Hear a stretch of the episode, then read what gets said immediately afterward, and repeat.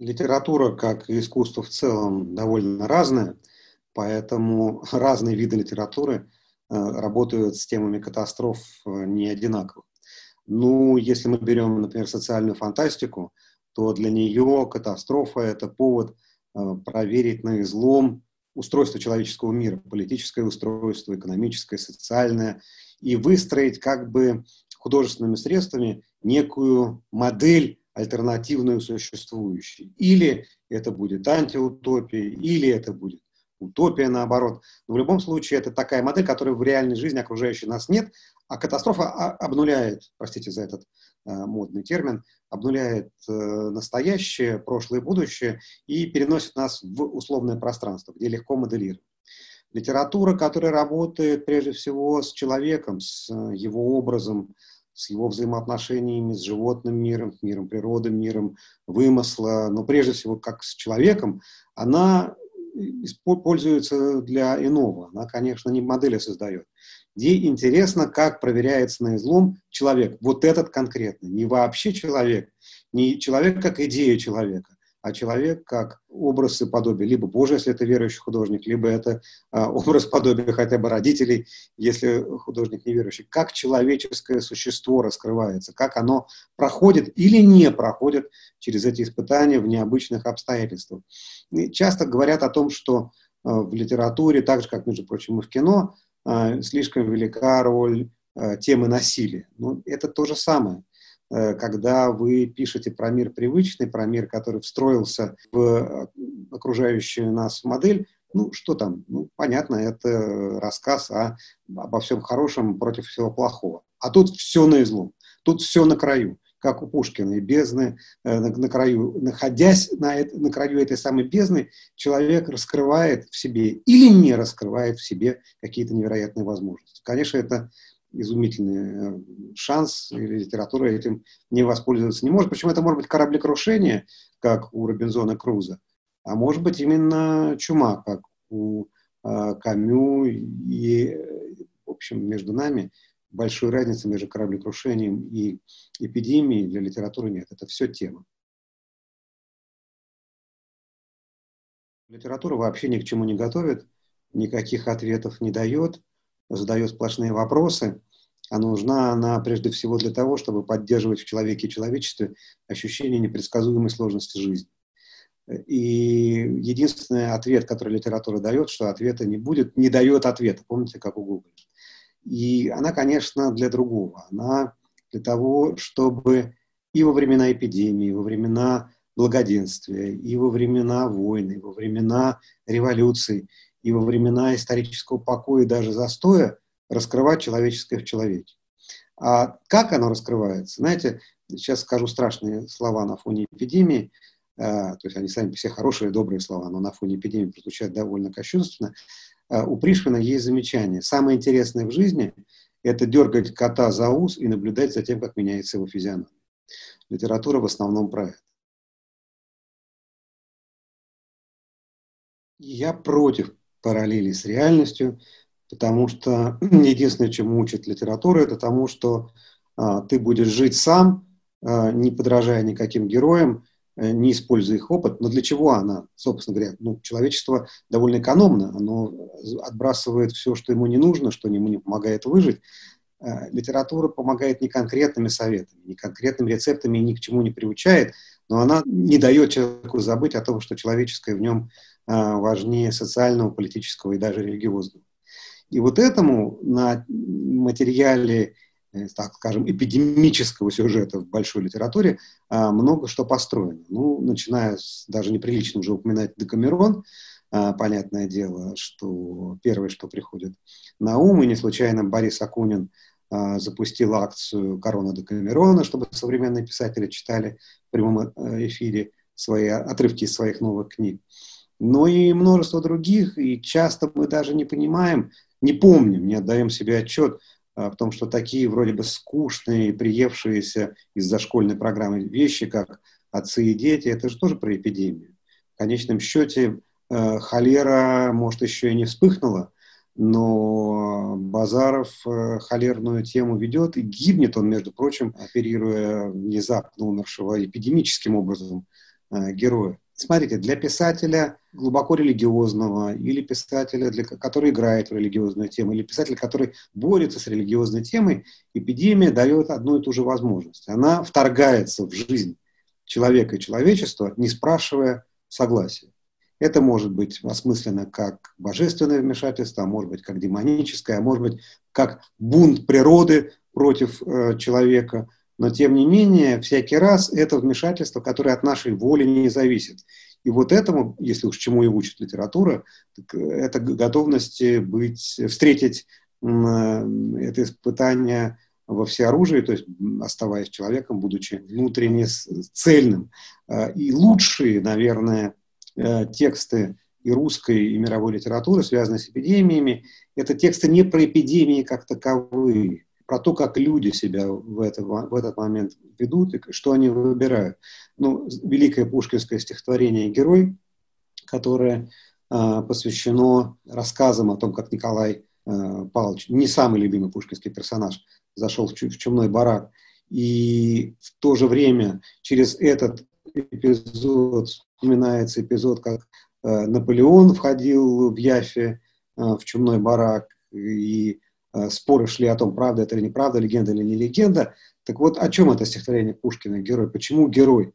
Герой не, не в том, что он заходит, бросая вызов судьбе в этот самый чумной барак, а герой в том, что он разделяет с другими людьми их опасность, их страдания. А, и дальше начинается размышление о том, в какой момент правитель превращается в тирана. Он превращается в тирана, когда у него исчезает сердце.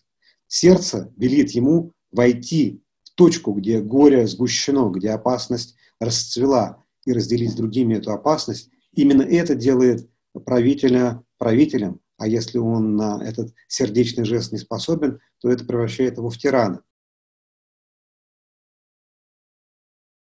Разумеется, если мы будем говорить о том э, современном э, литературном процессе, частью которого каждый на себя ощущает, то, конечно, роман «Лавр» приходит на память одним из первых. И даже не в том смысле, что герой идет сквозь чумные пространства, а в том, как он, лекарь, э, лечит свою будущую вечную возлюбленную. И через это оказание помощи и спасения он открывает в себе дар любви и понимает, что вообще это такое. И, как ни странно, тут выстраивается параллель между пушкинским героем, э, между Николаем Первым, между Наполеоном и героем романа Водолазкина «Лавра» Арсением. Человек, когда в его жизнь, в его э, эпоху вторгается слепая, безличная воля эпидемии, то оказывается зрячим, делает выбор в пользу сердца, и в этом едины как лекари, так и правители. Эпидемия проявляет в плохом худшее, в хорошем лучше. То спящее, что есть в человеческом опыте, в человеческом сознании, вдруг, как освобожденный огонь, выпрастывается наружу и обнаруживает себя э, во всей яркости. При этом литературе старой, кстати говоря, эпидемия часто изображалась нейтрально. И, ну, как мы, плохо мы помним, что в Ромео и Джульетте э, тема эпидемии проходит фоном, фоном, фоном. Она, она важна для сюжета, потому что там э, трудно через карантины прорваться, э, и это разрушает э, замысел э, героев. Но она даже не обсуждается. Чума на, на оба ваши дома, э, идущая, фраза, идущая от Меркуцио, она же не про чуму, она про людей, только про людей. А чума – естественный фон. Ну, все болеют, думали герои того э, времени. Ну, эпидемии постоянно. Одна прошла, а, другая возвращается, а любовь остается. И про это э, Ромео и Джульетта, а вовсе даже не про эпидемический фон. Точно так же, как э, когда э, Пушкин пишет повести Билкина, разумеется, он думает про эпидемию холеры. Он заперт в нижегородских карантинах, он не успел выехать, дома ждет невеста, откладывается свадьба, а, не знает он, выживет он или не выживет. Он читает проповедь, кстати говоря, про то, можно ли заходить в храмы во время эпидемии. Это не рецепт, нет, это просто а, как оно было в истории. Он же прочитал свою единственную проповедь Самвона, э, своим крестьянам про то, что себя надо хорошо вести, тогда эпидемия вам будет не страшна, и сделал это как раз э, в церкви. Но, возвращаясь к повестям Белкина, там нет темы эпидемии внутри текста, но она там, тем не менее, присутствует. Об этом Ахматова очень хорошо написала. А Пушкин как бы счастливыми развязками своих э, повестей Белкина подсказывает судьбе счастливый выход и в жизни окружающей. Пусть эпидемия пройдет мимо, пусть э, человек не будет жертвой этой эпидемии, пусть крестьяне не сбунтуются, не начнут топить лекарей, пусть все будет хорошо. Чем хуже вокруг, тем больше литература желает счастья и мечтает о хороших развязках и прекрасно понимает, что это исключение из правил, а совершенно даже не правило. Она помогает человеку жить всегда и в эпидемии тоже.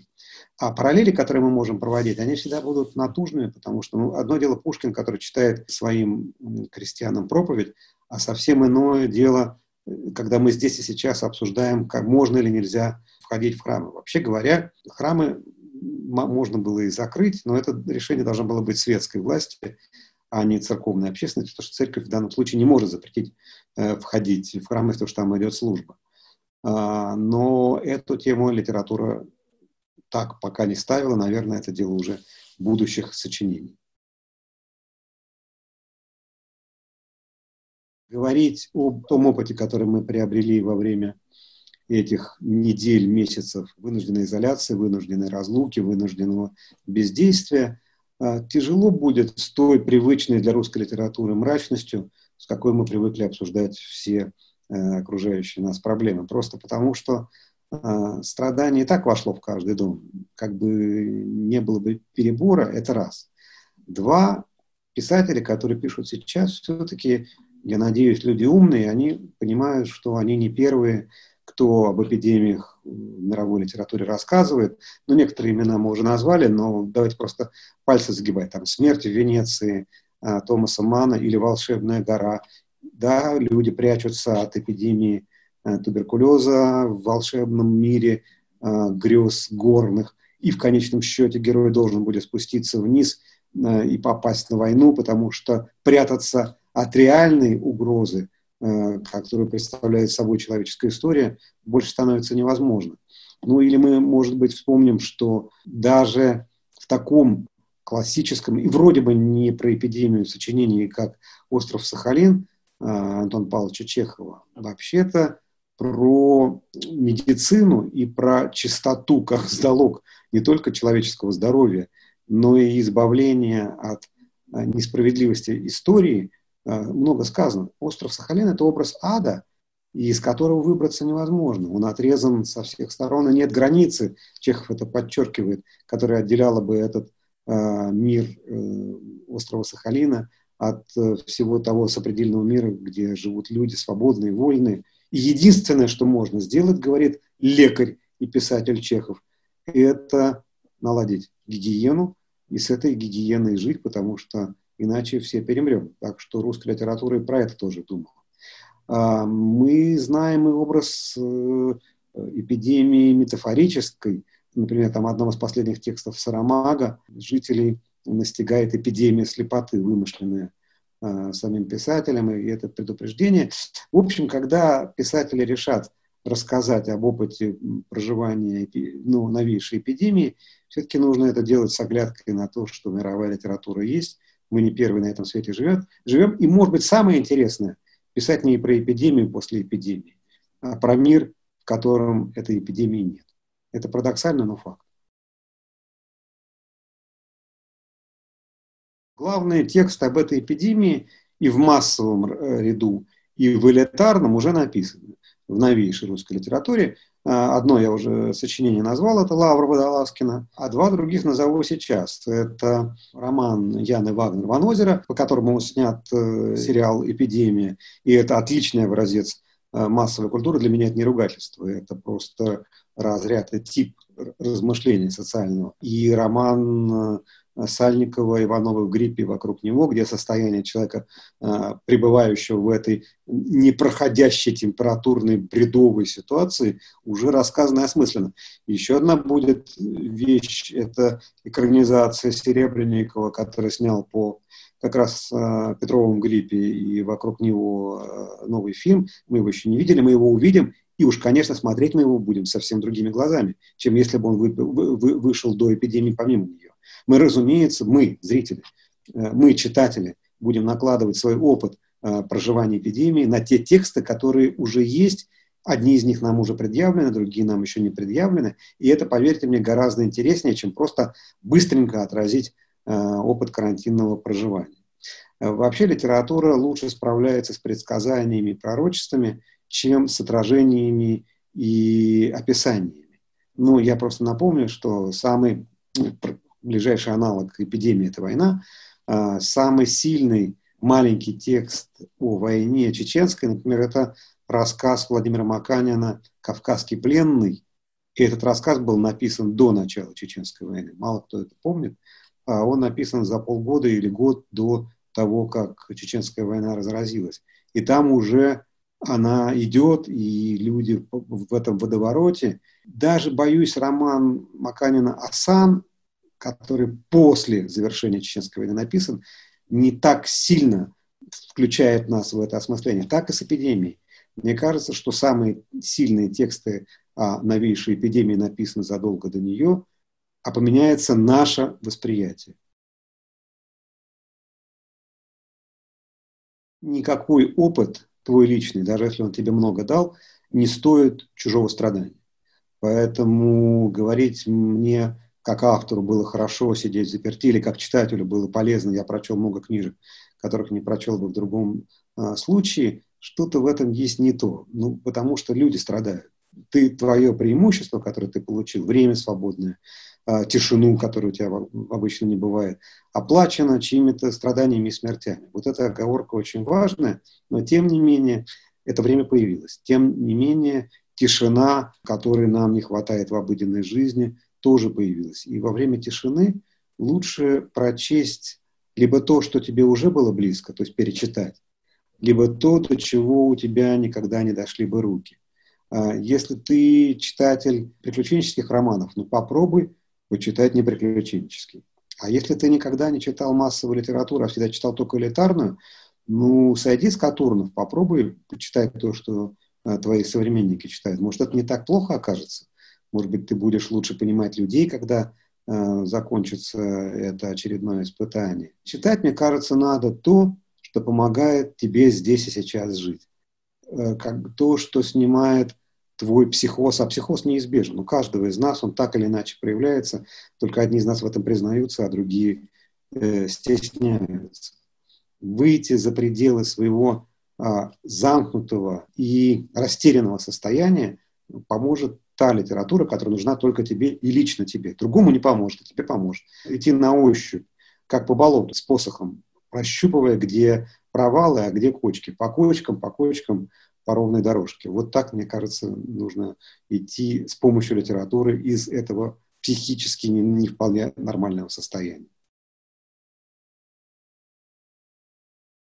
Тишины мне досталось не так много, как хотелось бы в этот период, просто потому, что цифровая цивилизация – это такой мощный цифровой ошейник, который э, теперь уже всегда с тобой. Бесконечное количество совещаний, заседаний, защит, консультаций – и это съедает время, потому что цифровой контроль за э, своим расписанием мы не все умеем осуществлять. Но тем не менее, я провел почти весь апрель за городом и выходил выгуливать собачку.